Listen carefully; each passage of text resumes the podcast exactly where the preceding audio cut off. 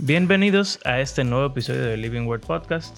Mi nombre es Mario Escobar y en el día de hoy estoy solo porque ha sido una semana complicada, eh, enferma y también con problemas de plomería.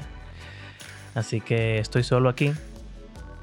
Y tampoco es que tengo una súper brillante idea de qué es lo que voy a hablar, pero eh, estamos aquí. Aquí vamos.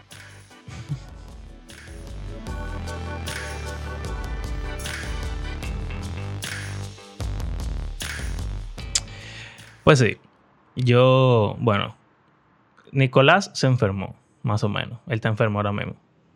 Entonces después yo me enfermé. Estaba malo. Y entonces, ahora Carla se enfermó. Entonces, no pudimos grabar el jueves. Y entonces después Abraham tiene un problema de plomería en su casa, que el fregadero está botando agua y se está inundando la casa y la de los vecinos por culpa suya. Pero es un lío con una tubería, nadie sabe. Entonces, nada, hoy estoy aquí grabando este episodio que va a salir en unos minutos.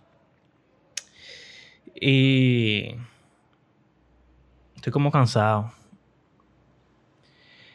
Eh, entonces me acordé que una compañera de trabajo que escucha el podcast estaba como, como down los otros días. Y yo le pregunté, ¿qué es lo que te pasa? No le dije nada porque, bueno. Pero estaba como, como down. Y entonces, como estoy así en ese, en ese mood, se me ocurrió que hace un tiempo, ustedes saben que, quizá ustedes no lo saben, pero seguro ustedes lo saben si han escuchado el podcast lo suficiente, que eh, tener un bebé como difícil porque uno se cansa. Cuando uno se enferma, por ejemplo, uno está acostumbrado quizás a que lo cuiden o a poder descansar, pero entonces tú tienes un bebé, tú no puedes estar descansando. Eh, y más situaciones en la vida que son como, ustedes saben la vida, la vida, ustedes tienen una vida cada uno, así que todos sabemos cómo es la vida. Entonces, pensando también en esta compañera, se me ocurrió como compartir qué hago cuando estoy triste o cansado o me siento como desanimado. Eh, y a ver si eso, no sé, si alguien está así, si alguien está teniendo un problema de una filtración en su casa o un, escape de agua o alguien está enfermo, o está harto de cuidar a un bebé, o no sé, tiene algún problema en el trabajo, eh, un problema de salud, no sé. Todos tenemos diferentes situaciones. También en la iglesia hemos estado hablando del libro de Santiago.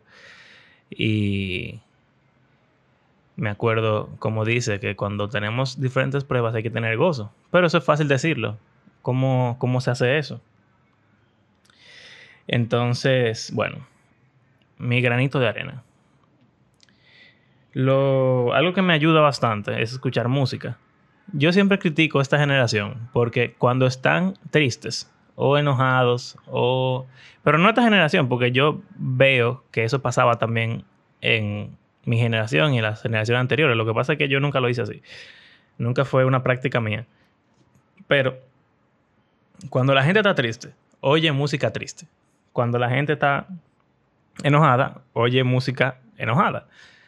Y yo entiendo que si yo estoy triste, yo no me pongo a escuchar, o sea, no tengo el deseo de escuchar una canción súper alegre, pero es diferente. Por ejemplo, yo terminé con mi novia y entonces yo voy a escuchar una canción sobre lamentarse por haber terminado con la novia. Eso me parece sumamente tonto porque la canción no te está ayudando en lo absoluto a superar tu situación, más bien lo que está es alimentando los sentimientos que ya tú tienes. Entonces, yo oigo música que por lo regular me suben el ánimo. No es música, o sea, la música tiene como un sentimiento melancólico, pero lo que dice la música o de lo que se trata la, la bueno, la letra, de lo que se trata es de algo que me sube el ánimo. Y por lo regular eh, me gusta escuchar canciones que hablen sobre la nueva creación, sobre la esperanza de la resurrección. Eh, sobre... Hay una que me, me gusta mucho cuando... Creo que le he mencionado hablando con Abraham. Cuando estoy enojado por algo que alguien me ha hecho o algo que alguien está haciendo, algún pecado que veo que se está cometiendo.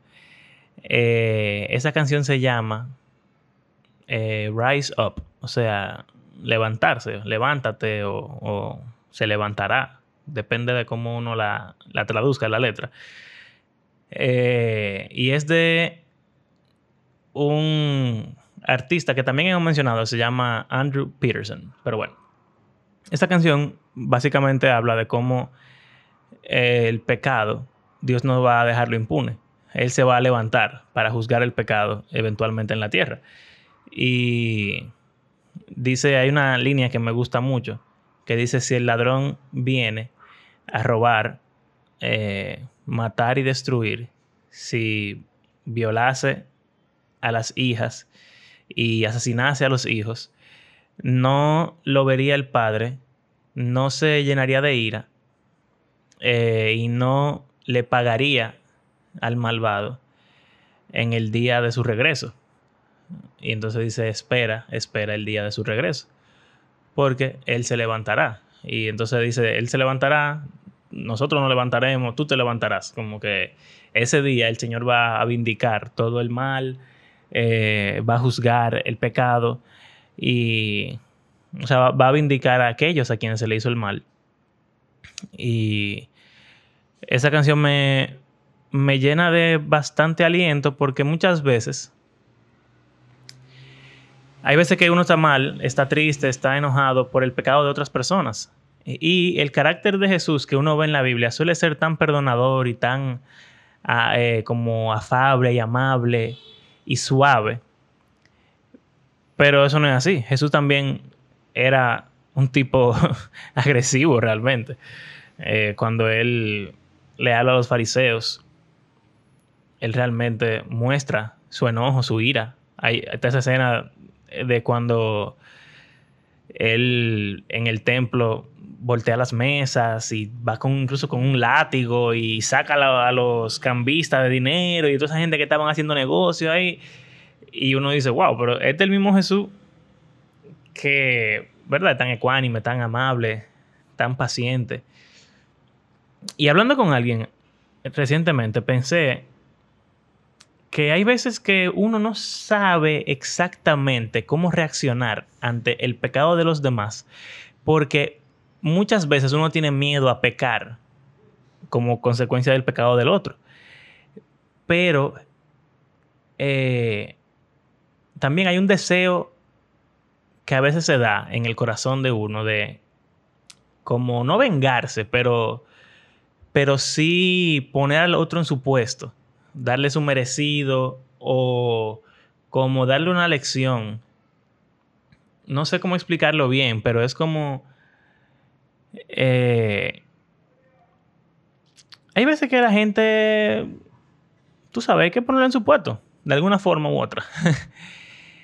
y cuando uno hace eso, pudiera verse como algo inmaduro o vengativo o, no sé, algo pecaminoso. Sin embargo, Jesús hace eso bastante. Jesús pone en su puesto a muchas personas que están, están pecando contra otros principalmente, pero también contra sí mismo. Eh, a personas que le hablan de forma específica, que lo desafían. Jesús les responde con una galletica sin, sin mano, bien, bien chula. A cada rato los fariseos, ellos vienen para donde él, lo quieren desafiar. Y él con mucha astucia eh, a veces sarcasmo, diría yo, con sabiduría y con mucha elocuencia también. Él lo pone en su puesto y hace que ellos mismos digan como que, conchale, mejor hubiera sido no meterse con este tipo. Entonces, esa canción, volviendo, estamos hablando, esto como imprecatorio, básicamente. No sé si ustedes sabrán, lo hemos mencionado también en el podcast anteriormente, hay tipos de salmos que se llama los salmos imprecatorios, que tienen que ver con esos salmos donde ustedes leen que David o el salmista dice, le dice a Dios, mátalos, destruyelos, aniquílalos. y uno dice como que, wow, espérate, y yo puedo orar así, yo, yo le puedo decir a Dios como que, mira, este tipo me robó, mátalo, no sé, eh, o, que lo metan preso, o no sé, incluso ayer, wow, hey, este podcast va a estar bacano. podcast. este podcast va a estar bacano. Eh, Carla y yo estábamos hablando de algo que pasó en su iglesia hace mucho tiempo. Y me dijo, esa gente que hizo eso. Eh, nosotros hemos hablado como que hay diferentes posturas del infierno, si el sufrimiento eterno, que es la tradicional, pero también hay una postura que se llama aniquilacionismo, que es donde en vez de Dios tener a los pecadores por siempre sufriendo en el infierno, eh, Él los tiene, los, o sea, están en el infierno, sufren, pero eventualmente son aniquilados o destruidos y ya no existen más. Eh, entonces, esa postura hemos hablado al respecto. Y a Carla le gusta mucho porque ella siente como que eh, es como un buen fin. Tú sabes, en vez de tener a la gente ahí pasando trabajo por siempre, quizá lo que mejor se merezcan es destruirlos. Y también como por qué Dios querría tener personas sufriendo eternamente si lo que Él quiere es como dejar a su, creación limpia, mejor que la, que la destruya ya. Eh, no diciendo que ella cree que que es, así necesariamente, sino como hablando, es una, es una idea interesante, ¿verdad? A Abraham también le parece sumamente interesante. Y yo no me adhiero tanto a ella porque eh, yo pienso más en un tormento eterno que pudiera resultar en, aniquilación, pero eh, C.S. Lewis, el autor de Narnia, dice como que pudiera ser algo donde uno mismo, por su propio pecado y egoísmo, se va autodestruyendo eh, como una consecuencia del pecado perpetua. Y eso me parece más interesante realmente que en vez de ser Dios el que te está castigando, Él te entrega a las consecuencias de tu pecado, que es la muerte que tú mismo elegiste, en la cual tú mismo te estás matando eh, lentamente. Pero bueno, eso no es el tema. El punto es que ella dice como que ella nunca desearía a nadie el irse al infierno. Pero eso que pasó, eh, unas personas que se dicen ser cristianos o que se decían ser cristianos en ese momento hicieron algo muy malo contra otra persona, algo horrible realmente. Y incluso, yo creo que hasta se salieron con la suya, más o menos. Pero al punto de que ella me dijo, eso sí merecen el infierno. y yo dije, oh, eh, como que ella nunca había hablado así. Y me dijo entonces, y no que lo, que lo destruyan, no, que sufran por siempre.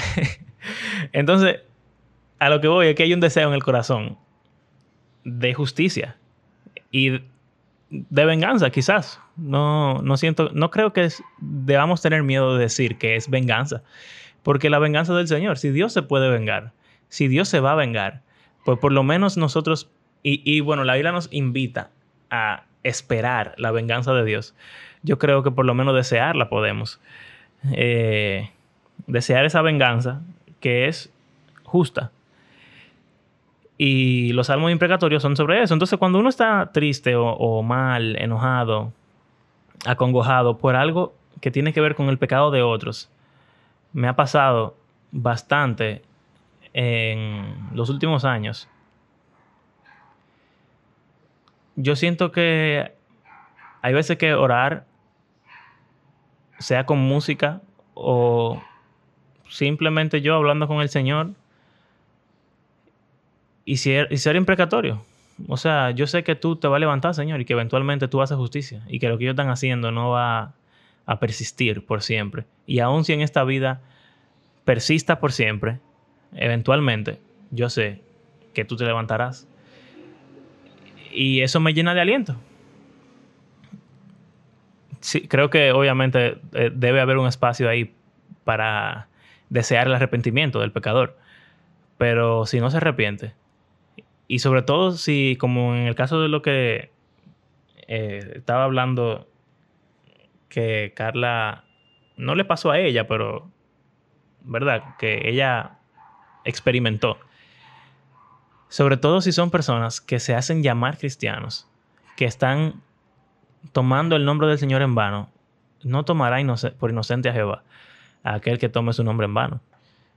Y si el Señor no lo va a tomar en vano, eh, no lo va a tomar por inocente al que, al que tome su nombre en vano, yo creo que ahí hay más razón. Esas personas que se hacen llamar cristianos y están haciendo y deshaciendo y dañando a los hermanos, dañando a los que realmente son hijos de Dios.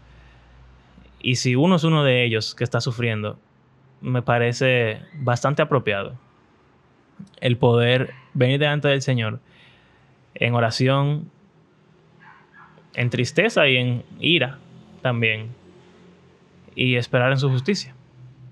Eso, eso es algo que aplica a todas áreas, ¿verdad? Familiar, laboral, gubernamental, eh, lo que sea. Eso tiene diferentes niveles. Quizás para un niño, un adolescente, sea súper pequeño lo que, le pudieran estar, lo que le pudieran estar haciendo. Y si pensamos lo que están viviendo allá en Ucrania, eh, suena como algo horrible, devastador y grandísimo. Pero tanto el pecado pequeño como el pecado grande global, ambos el Señor va a juzgar en, el día del Señor. Así que bueno, esa es una. Otra cosa que, que hago es pensar en, descansar, en el descanso del Señor. Y hay veces que uno está triste o está eh, down porque simplemente está cansado. Creo que en mi caso es algo eh, como que estoy viviendo bastante eh, últimamente, ¿verdad? Porque estoy cansado. Mucho trabajo, el bebé, la vida. ¡ah!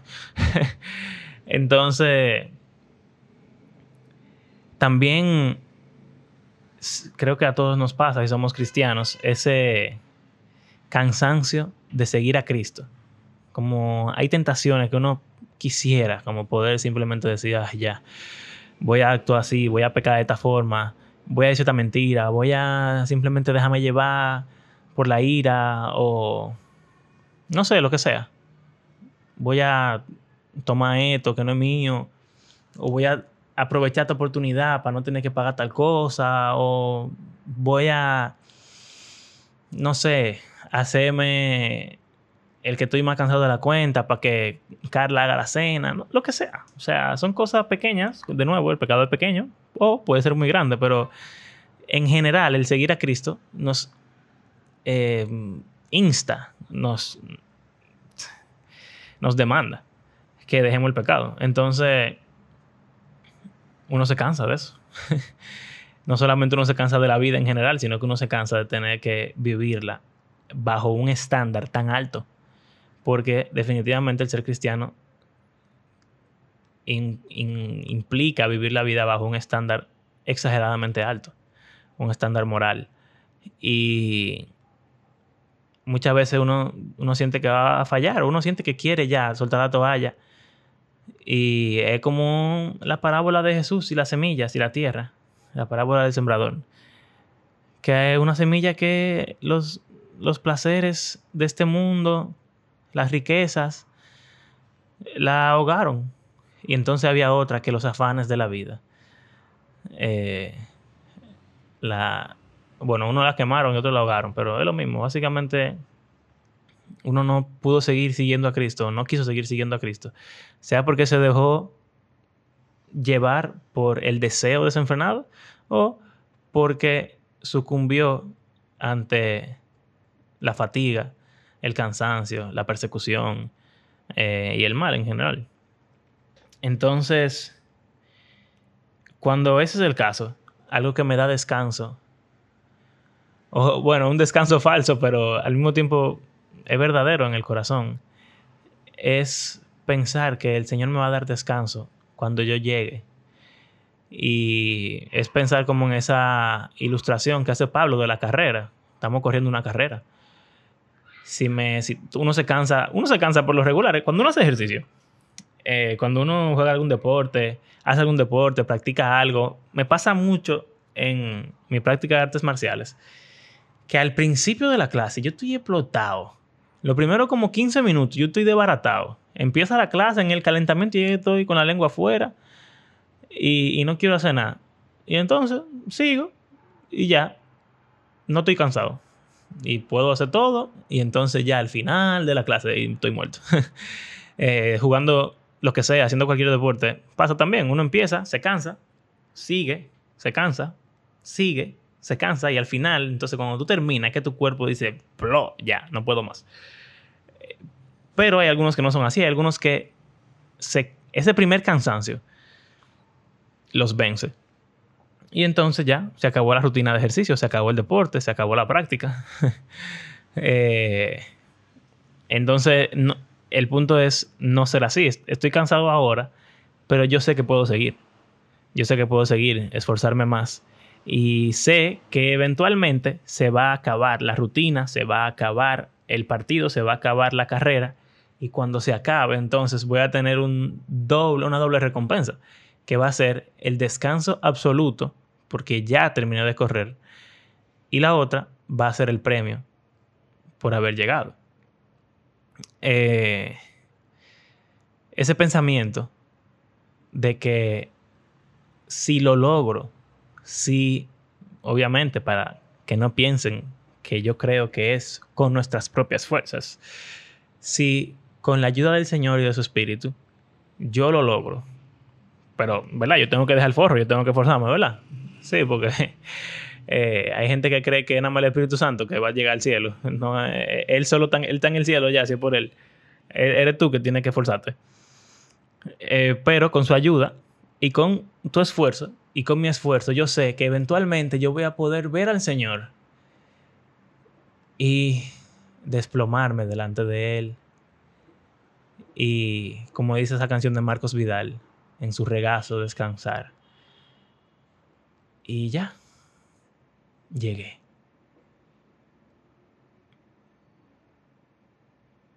Exacto. ese, ese deseo ferviente, ese anhelo de poder lograrlo y descansar, luego de lograrlo, de poder lograrlo y saber que ya no voy a tener que correr más, porque hay veces que uno tiene un pequeño descanso, la vida se pone fácil, uno está feliz y uno siente que todo está bien, pero todos sabemos que eventualmente va a venir otro problema, otra situación, otra cosa. Eh, y entonces vamos a tener que correr de nuevo. Y vamos a tener que otra vez nos rendirnos y otra vez esforzarnos. Pero saber que llegará el día en el cual ya no más esa lucha constante con la carne, con el pecado, con aquellos que buscan el mal de los demás. Eh, todo eso, ¿verdad? Ese día, wow, ya, llegué. Y saber que también todos mis fracasos, todo mis tentaciones, toda mi corrupción va a ser absorbida finalmente por el Señor y que Él me va a ver y me va a limpiar de todo lo que está mal en mí. Y esa libertad que yo sé que voy a sentir cuando llegue ese día. Estoy seguro que ese día va a ser como soltar la mochila más pesada del mundo. Y eso también me ayuda. Así que tenemos dos. Que se mueran los desgraciados. Y pensar en el Señor dándonos el descanso final. Y otra cosa que me ayuda a... Ya esto como no, necesariamente me ayuda a sentirme mejor, pero sí me ayuda a seguir adelante. Porque el otro día estaba pensando como que, conchale, ¿por qué? Iba a decir una mala palabra. Aquí decimos mala palabra. ¿Por qué carajo? Eh, eso no, ni siquiera una mala palabra. Para algunos quizás sí, pero bueno. Como yo estaba pensando, ¿por qué carajo me tengo que esforzar por X cosa? Como que, ¿cuál es el punto? Y entonces pensé, bueno, lo hago porque sé que el Señor me va a recompensar al final.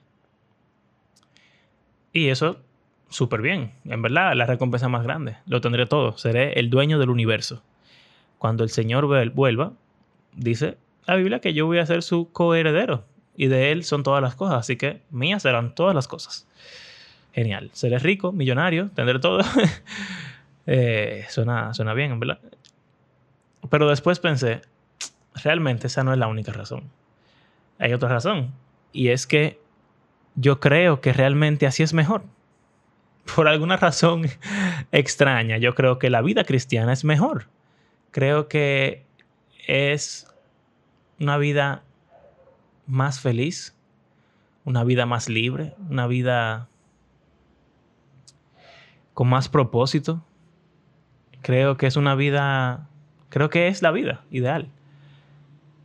Eh, y eso significa que ya hoy estoy recibiendo un beneficio enorme que muchas personas no tienen porque están viviendo una vida que no es la mejor vida.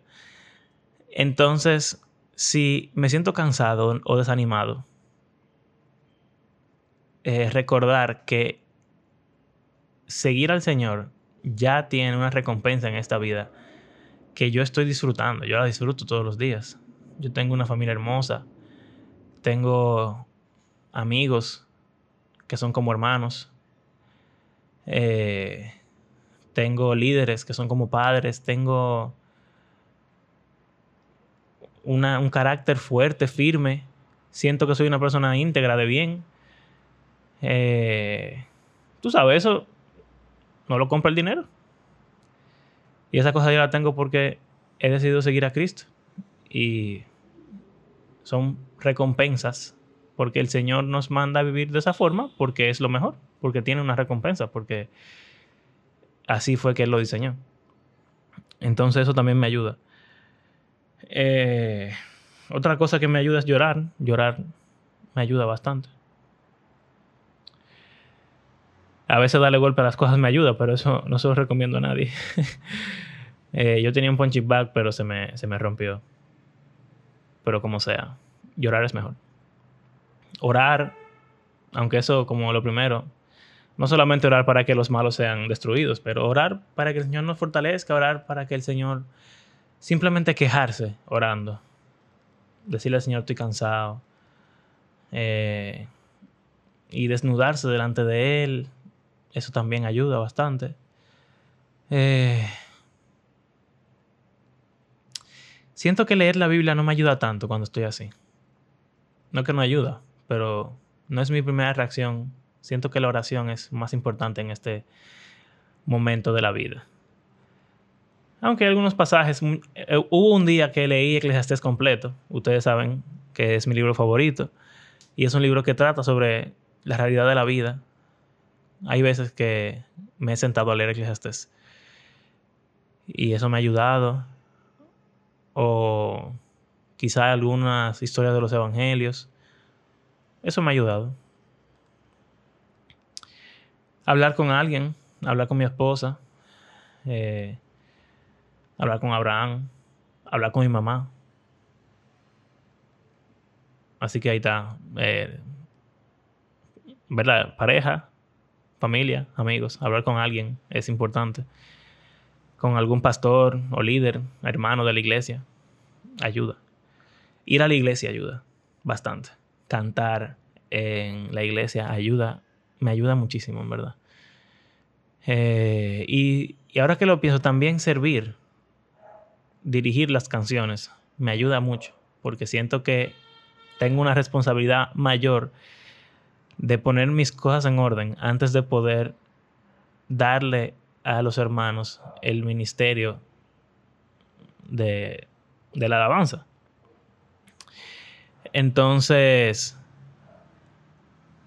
hay veces que dirigiendo o simplemente sentados recibiendo, pero dirigiendo, siento que, que se vuelve mucho más urgente el asunto.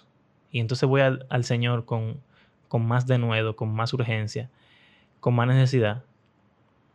Pero también es súper bueno poder sentarse entre los hermanos y cantar tranquilo. Eso también ayuda bastante. Escuchar música en mi casa, de nuevo, eso ayuda bastante. Eh, canciones que exalten a Dios, que me den esperanza. Eh, y también canciones que me recuerden y también pensar que si estoy triste o estoy cansado o estoy enojado, eso no es lo más importante. Porque el Señor como sea nos dio una misión y cuando Él estaba triste, cansado y enojado, Él seguía para adelante con su misión, sirviendo a los demás, dando su vida por otros y llegando a la cruz. Entonces muchas veces cuando uno está así, no quiere hacer nada. No quiere ayudar a los demás, no quiere servir a los otros, no quiere nada. Pero recordar que eso es aún peor. es pecar doble, entonces. Si ya uno está pecando, es pecar doble. Eh, eso también me ayuda. Porque muchas veces cuando uno se pone a trabajar, a, sea, trabajar, por ejemplo, profesionalmente para producir dinero para mi familia, eso es un servicio al Señor y a mi familia, que es importante. Sea trabajar en la iglesia, sea servir al Señor sirviendo a otros en la calle por ninguna razón o de forma eh, espontánea o en el colegio, por ejemplo, aconsejando a un estudiante o simplemente relajando con ellos, teniendo, tú sabes, como despejando la mente. Eh, eso ayuda bastante a poder subir el ánimo. Y, ¿saben qué? Ya para terminar, wow, tengo media hora hablando plepla aquí. Algo que también me ayuda mucho es ser honesto. Y ser honesto conmigo mismo. Y como si yo veo que algo está mal, lo que me tiene, lo que me tiene así es que a mi alrededor están haciendo algo que está mal y yo siento que está mal y yo no he hecho nada al respecto, pues no quedarme callado. Decir que eso está mal o simplemente no hacerlo por lo menos. Eh, y que la gente sepa que yo no estoy de acuerdo. Ser la nota disonante si es necesario. Eh, creo que es importante. Hablar con. Si eh, lo que me está haciendo sentir mal es que alguien me está tratando mal, o sin, que, sin querer, o de maldad, hablar con esa persona, confrontarla. Eso ayuda. Sea que te pida perdón y se, se restaure lo que sea que estaba roto, o que las cosas empeoren, pero ya tenemos claro de qué es lo que Eso ayuda también. Y como saber distinguir en esas situaciones entre el orgullo, la humildad y simplemente como que si tú estás haciendo algo mal y tú no me pides perdón y yo estoy bien, porque yo sé que estoy bien, hay que ser humilde para antes asegurarse que uno está bien y pedir perdón si uno está haciendo algo mal, ¿verdad? Humildad. Y no ser orgulloso, pero confrontar al otro. Y si al final hay que dividir, dividimos. Ya. Lo siento, se acabó aquí. Eh, no va a ser igual la relación, pero es mejor porque lo otro estaba dañándonos a ambos, pero a mí en particular. Eso también es importante. Poder... Muchas veces la gente dice que yo soy como un niño, mi esposa me lo dice a cada rato, a ella le gusta eso. Eh, me lo dicen mucho relajando, pero siento que hay veces que me lo dicen en serio. A veces yo tengo como un relajo pesado. Soy bien espontáneo cuando hablo en el colegio relajo mucho con los estudiantes. Pero algo también que me ayuda bastante es ser quien yo soy. Eh, obviamente, lo que está mal en mí debe ser transformado a la imagen de Cristo. Pero lo que no está mal en mí, pues soy yo. Y estar feliz con eso, conforme con eso. Y no solamente conforme, sino que todo el mundo sepa que yo soy así. Y que así se quedó, porque así Dios me creó, así yo disfruto la vida. Y de nuevo, si no está mal, está bien. Y si está bien y a ti no te gusta, como dicen en la calle, rueda. Porque Dios me hizo así. Y eso le trae beneficio a otros. Quizá tu forma trae beneficio a algunos. Mi forma trae beneficio a otros. Entonces, hay formas de gente que yo no me, no me agrada. Pero yo no, no pienso que sea pecado ni que esté mal. No, simplemente somos diferentes. Bien. Así que, nada. Espero que estas pequeñas reflexiones, disertaciones sobre los sentimientos puedan ser de utilidad para ustedes, especialmente para ti, mi amiga del trabajo, que sabes quién eres. Ojalá que escuches el episodio. Eh, pero cualquiera que se sienta cansado, que se sienta como desanimado, eh, ¿no? Para adelante. Hay que darle para adelante. Porque, como ya dije, la carrera sigue y sigue y sigue. No podemos detenernos. Aunque uno quisiera a veces detenerse, no se puede. Solo podemos esperar a que el Señor nos dé su reposo. Eh, y en el camino llega el reposo. Llega cuando de repente Carla y yo podemos dar un paseíto en el motor y olvidarnos de los problemas. O si podemos salir a comernos un helado. Llega un descanso. Llega cuando estoy en el trabajo y siento que estoy disfrutando con mis estudiantes. Llega el descanso. Cuando grabo el podcast con Abraham y estamos relajando y hablando, hay descanso. Eh, cuando mi mamá me cuida a Nicolás y puedo acotarme a dormir, hay descanso. Entonces el descanso llega. Eh, hay que valorarlo porque hay veces que es pequeño. Y buscarlo también porque hay veces que como que se distancia mucho un momento de descanso de otro. Pero es que también hay que propiciar el descanso, hay que trabajar para buscar esos momentos en los cuales uno puede descansar y tener paz y sentirse mejor. Entonces, bueno. Y, creo que todo esto viene de una mente que ya ha tenido eh, tiempo en la palabra, que medita en la ley del Señor, que sabe lo que el Señor espera de nosotros. Yo no le tengo que preguntar a Dios lo que Él espera de mí siempre.